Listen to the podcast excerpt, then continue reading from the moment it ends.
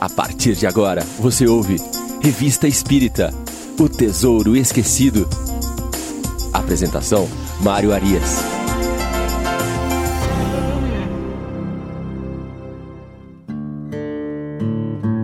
Olá, ouvintes da Rádio Idefran. Aqui é o Mário Arias e nós estamos iniciando hoje o programa Revista Espírita O Tesouro Esquecido.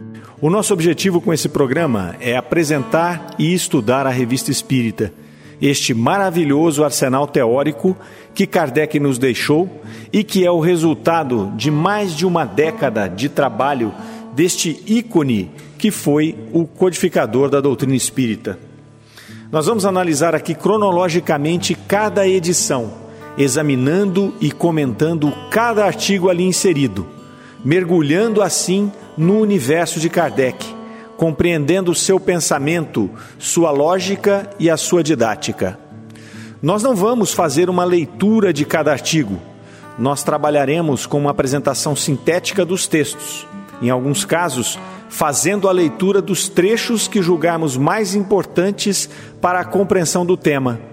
Alguns assuntos nós vamos abordar de uma forma mais abrangente, outros mais superficialmente mas sempre cuidando para que o ouvinte possa compreender o contexto da revista espírita e desfrutar de todo esse trabalho que foi a constituição e a construção da doutrina espírita.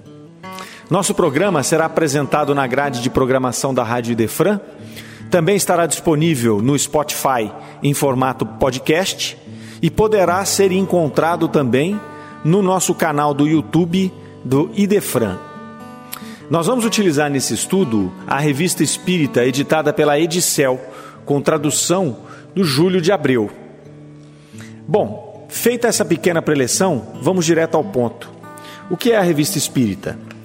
Trata-se de um periódico mensal que circulou pela primeira vez em Paris no dia 1 de janeiro de 1858. Foi publicada e esteve sob responsabilidade de Kardec até 1869 no ano em que Kardec desencarna. A partir de então, ela continuou sendo administrada por seus continuadores, mas aí é uma outra história que nós não vamos abordar no nosso programa.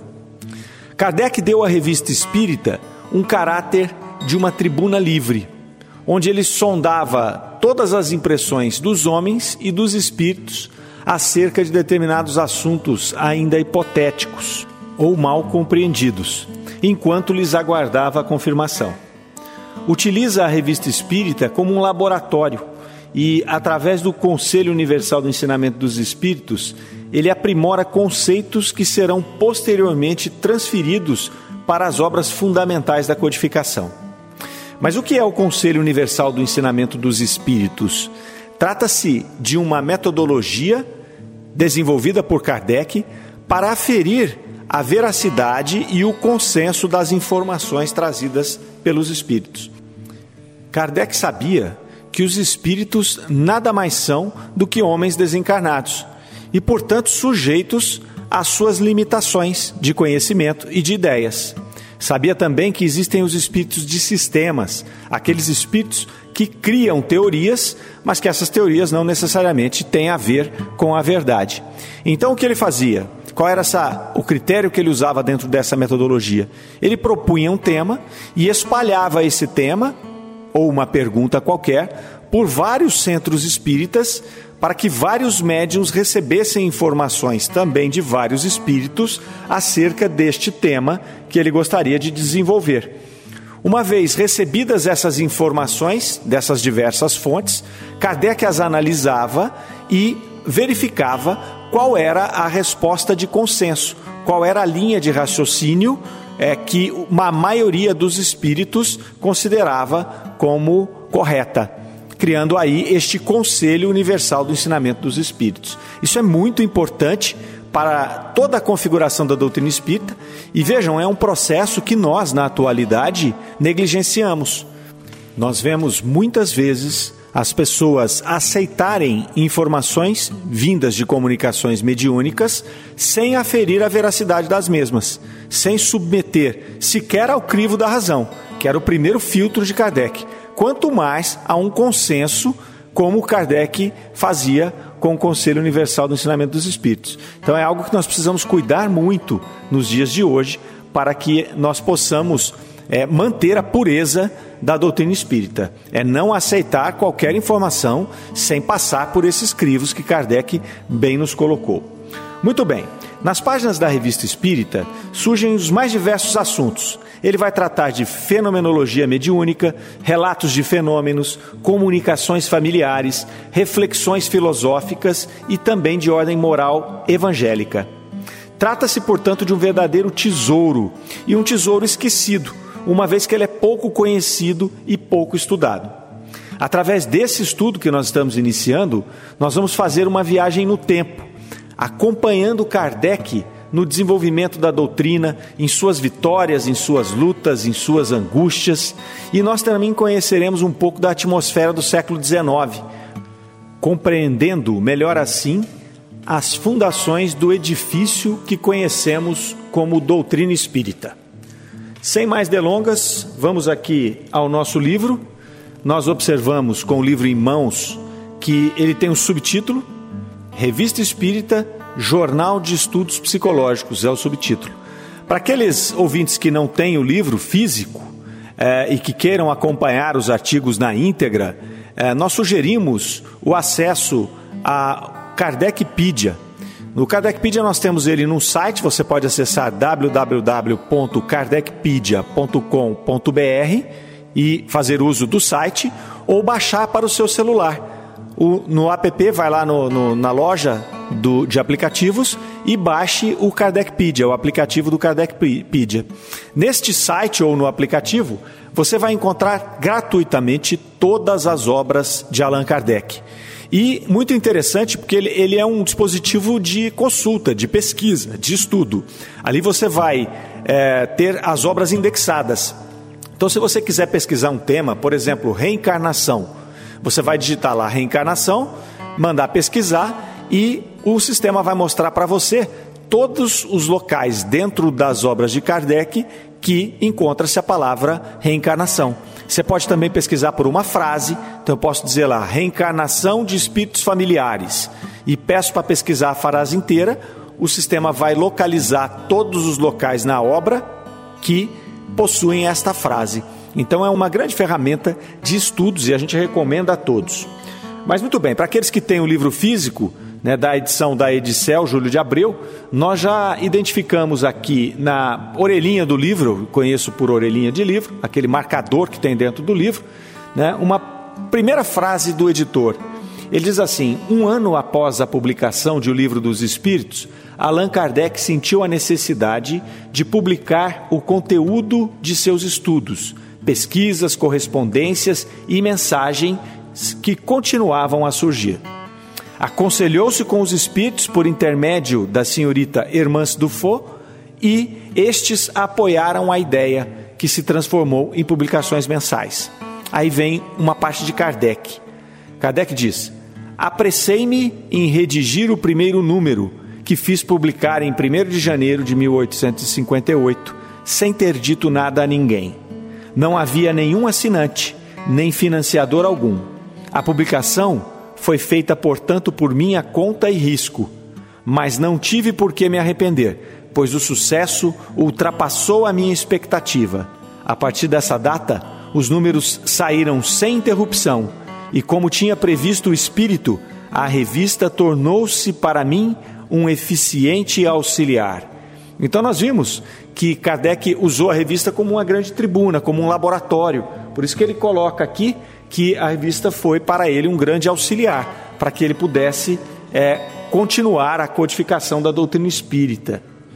Ah, logo aqui na primeira página da revista, onde tem as informações da editora, nós vamos encontrar a célebre frase: todo efeito tem uma causa, todo efeito inteligente tem uma causa inteligente. O poder da causa inteligente está na razão da grandeza do efeito. É assim que Kardec começa a nos demonstrar a revista espírita. É, inicialmente, nós vamos avaliar a apresentação do editor. Ele começa por aí fazendo uma apresentação, uma introdução, mas do editor ainda. Ele começa assim: Allan Kardec indica a revista espírita no capítulo 3 de O Livro dos Médiuns, como uma obra indispensável para o estudo da doutrina. Aconselha mesmo a seguinte ordem para este estudo: em primeiro lugar, a leitura de o que é o Espiritismo, em segundo lugar, o Livro dos Espíritos, em terceiro lugar, o Livro dos Médiuns e em quarto lugar, a Revista Espírita. Então, Kardec mesmo já recomenda a Revista Espírita como uma obra a ser estudada para aqueles que querem conhecer a doutrina espírita e se aprofundar em seus conceitos. Um pouco à frente, uh, o editor, nessa apresentação, ele vai mostrar como Kardec estruturou a revista espírita. Então ele coloca assim: Kardec escreveria mais tarde, como se pode ler em obras póstumas no capítulo décimo da Constituição do Espiritismo.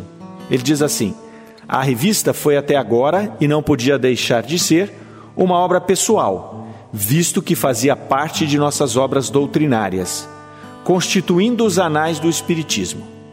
Por seu intermédio, é que todos os princípios novos foram elaborados e entregues ao estudo.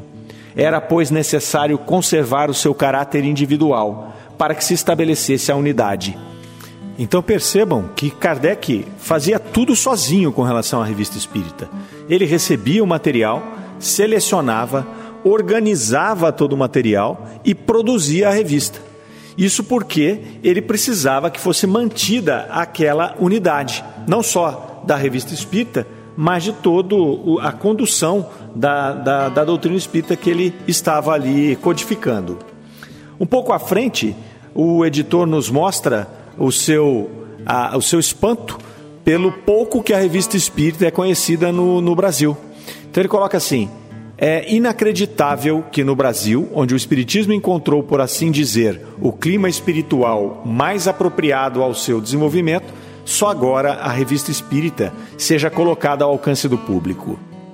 Mais à frente, ele vai mostrar para nós o que seria essa viagem no tempo, né? como é que seria esse processo de imersão na doutrina espírita. Allan Kardec, durante os 11 anos e 4 meses de trabalho intensivo, ofereceu-nos ao vivo toda a história do Espiritismo, no progresso de seu desenvolvimento e a sua propagação no século XIX. Podemos acompanhar nessas páginas, passo a passo, o esforço, ao mesmo tempo grandioso e minucioso de Kardec na construção metódica da doutrina e na estruturação do movimento espírita. A história do Espiritismo se nos apresenta assim como uma forma de vivência que se autofixou na escrita.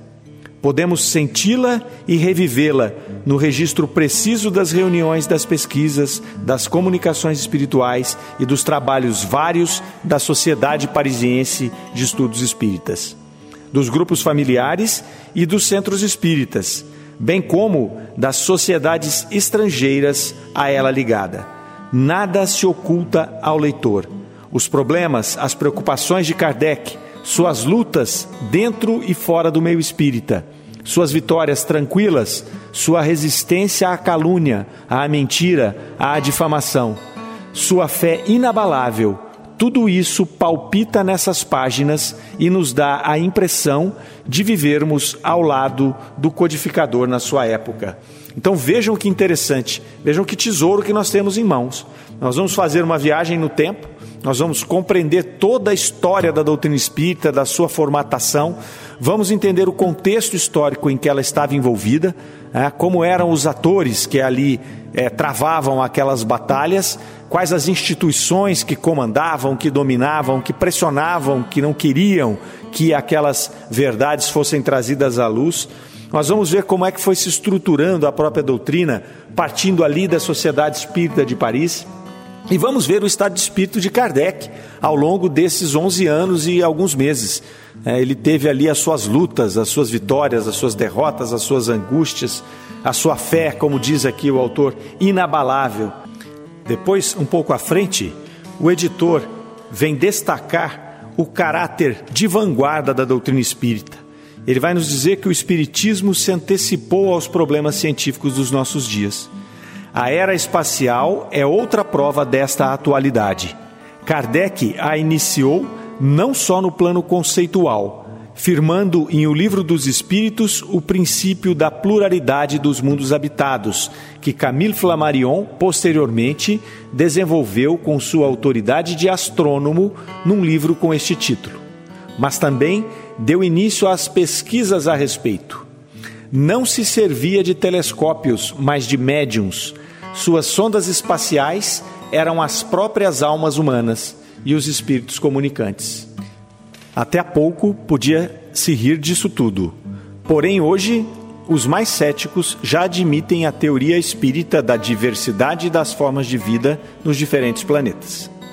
Pouco à frente, o editor relaciona também a contribuição da doutrina espírita para com os problemas históricos. Ele diz assim: e há ainda a contribuição espírita para o esclarecimento dos problemas históricos, não só por meio das curiosas comunicações de personagens famosos, como da interpretação palingenésica que o Espiritismo oferece, renovando as perspectivas da história e da filosofia da história. E assim, nós terminamos a apresentação do editor. O próximo item já é a introdução de Kardec. Então, se nós imaginarmos a primeira revista espírita, lá emitida mensalmente em janeiro de 58. O primeiro item para quem abria aquela revista é essa introdução que nós vamos examinar agora. É, esta já escrita por Kardec, ele começa falando um pouco sobre a velocidade de propagação, o poder da doutrina e a popularização daquelas ideias que eram recentes para aquele tempo. Ele diz: a rapidez com que todas as partes do mundo se propagaram os estranhos fenômenos nas manifestações espíritas é uma prova do interesse que despertam. A princípio, simples objetos de curiosidade não tardaram em chamar a atenção de homens sérios que, desde o início, entreviram a inevitável influência que viriam a ter sobre o estado moral da sociedade. Cada dia se tornam mais populares as ideias novas que deles surgem nada lhes barrará o progresso, pela simples razão de que esses fenômenos estão ao alcance de todos ou de quase todos, e nenhum poder humano lhes impedirá a manifestação. Então é dessa forma que Kardec começa a introdução da revista espírita. Depois ele vai apresentar um pouco mais à frente a, a, o fenômeno mediúnico como um fenômeno natural ele vai falar assim: dá-se com as manifestações espíritas o mesmo que com o sonambulismo. Se elas não se produzirem à plena luz e publicamente, ninguém impedirá que ocorra na intimidade, pois cada família pode descobrir um médio entre os seus membros, desde as crianças até os velhos, bem como pode encontrar um sonâmbulo. Assim, quem poderá impedir que o primeiro que encontramos seja médium ou sonâmbulo? Sem dúvida, os que os combatem não pensam nisso. Insistimos: quando uma força está na natureza, pode ser paralisada por um instante, mas nunca aniquilada. Então ele vem falar da força dessa doutrina e da, natura, da naturalidade do fenômeno. Qualquer um pode ser um médium, qualquer um pode ter um médium na sua família. Então, por ser natural, não há nenhuma forma de bloquear este fenômeno, uma vez que ele foi permitido se desenvolver no planeta Terra. Um pouco à frente, ainda na introdução, Kardec vai falar dos objetivos da revista espírita. Ele diz: admira-se que, enquanto na América só os Estados Unidos possuem 17 jornais consagrados ao assunto, sem contar um sem número de escritos não periódicos, a França, o país da Europa onde mais rapidamente as ideias se aclimataram, não possua nenhum. Seria desnecessário contestar a utilidade de um órgão especial que ponha o público a par do progresso desta nova ciência e a premuna contra os exageros da credulidade, tanto quanto do ceticismo. É uma tal lacuna que nos propomos preencher com a publicação desta revista, com o fito de oferecer um meio de comunicação a todos quantos se interessam por estas questões e de ligar por um laço comum os que compreendem a doutrina espírita sob seu verdadeiro ponto de vista moral, a prática do bem e a caridade evangélica para com todos. Então vejam que, te, que trecho interessante, que trecho maravilhoso. É, ele coloca aqui que o objetivo da revista espírita é colocar o público a par do progresso desta nova ciência. Então ele já classifica a doutrina espírita logo de saída como uma nova ciência, uma ciência de observação. Premuna contra os exageros da credulidade quanto do ceticismo. Ele aqui nos demonstra que, em se tratando de qualquer ciência, mas sobretudo da ciência espírita, os dois extremos são prejudiciais. Tanto o ceticismo, daquele que não acredita em nada do que está acontecendo, do que está vendo, do que está sendo produzido, como também dos exageros da credulidade. Nós falávamos há pouco, quando mencionávamos o Conselho Universal do Ensinamento dos Espíritos, sobre esses exageros da credulidade. Né? Dentro do movimento espírita brasileiro, nós temos muito esta característica de acreditar em uma comunicação espírita simplesmente porque se trata de um espírito. Né? Nós não passamos pelo crivo da razão, nós temos medo é, de melindrar o médium. Poxa, mas veio daquele médium, ele é muito bom. Ah, veio desse espírito, foi esse espírito que assinou. Esse espírito não traria algo que não fosse verdadeiro. Ora, Kardec já classifica isso como os exageros da credulidade. Nós temos que passar pelo crivo da razão toda e qualquer comunicação mediúnica, vindo ela do médium que for, estando assinada pelo espírito que for. E ao final desse trecho, ele coloca um ponto de ligação, um laço comum para todos os espíritas, ligar por um laço comum os que compreendem a doutrina espírita sob seu verdadeiro ponto de vista moral, a prática do bem e a caridade evangélica para com todos. Então aqui ele classifica a doutrina espírita como uma ciência, mas ele já leva também em paralelo a questão moral, a questão da prática e da, do bem e da caridade evangélica para com todos. Então ele já começa a dar uma demonstração, logo aqui no começo, nessa introdução, da abrangência da doutrina espírita.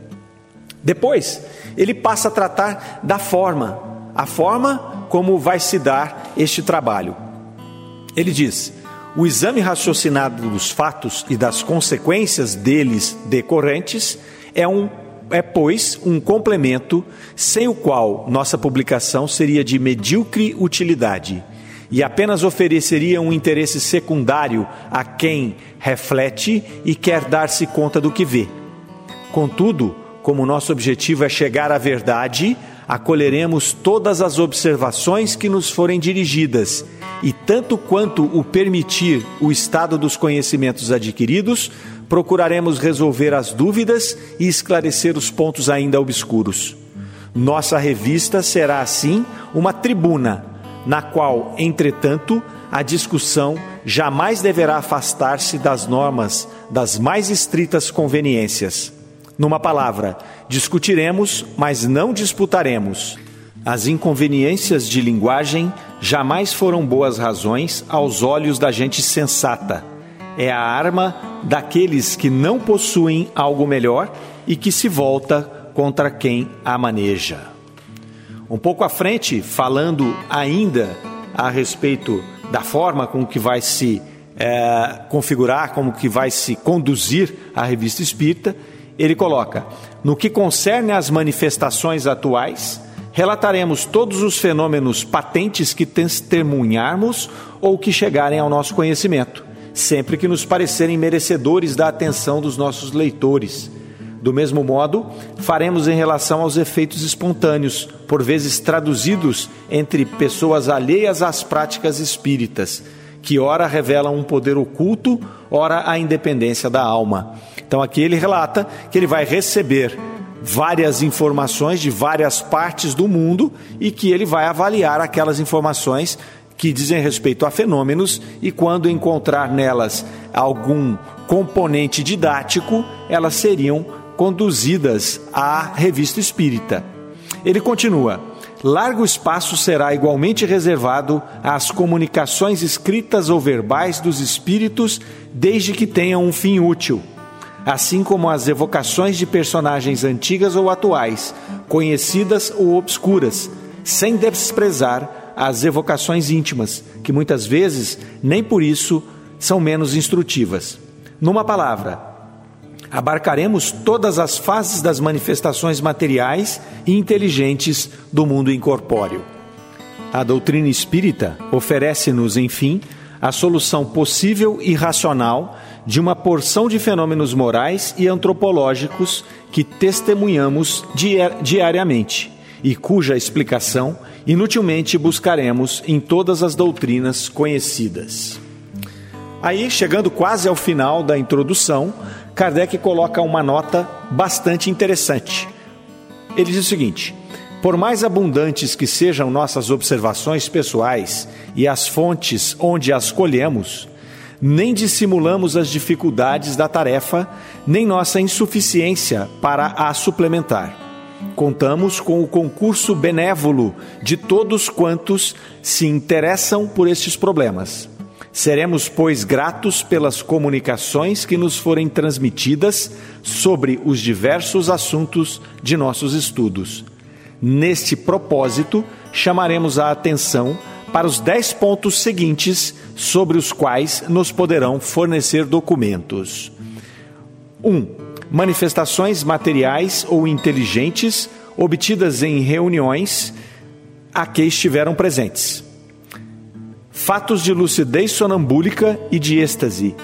Fatos de segunda vista, previsões, pressentimentos, etc fatos relativos ao poder oculto atribuído com ou sem razão a certas pessoas, lendas e crenças populares, fatos de visões e aparições, fenômenos psicológicos particulares que por vezes ocorrem no momento da morte, problemas morais e psicológicos a resolver.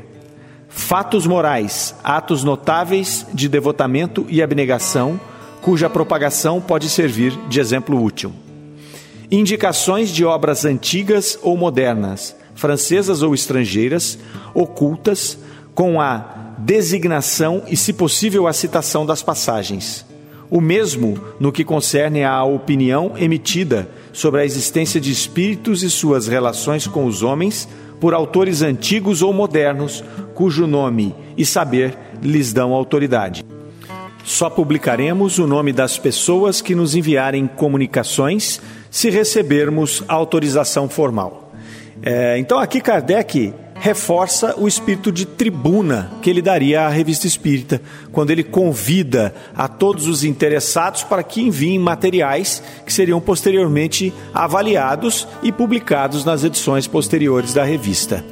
É, desta forma, terminamos a análise da introdução e no próximo programa nós iremos dar sequência ao nosso estudo cronológico da Revista Espírita, como já o dissemos, e o próximo artigo que será avaliado, ele se intitula Diferentes formas de manifestação.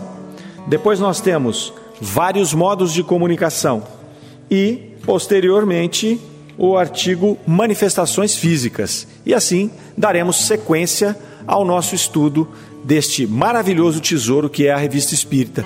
Esperamos que tenha sido útil este trabalho, que vocês tenham gostado e que nós possamos contar com a companhia de vocês na Rádio Idefran no próximo programa. Forte abraço a todos. Até mais. Você ouviu Revista Espírita O Tesouro Esquecido.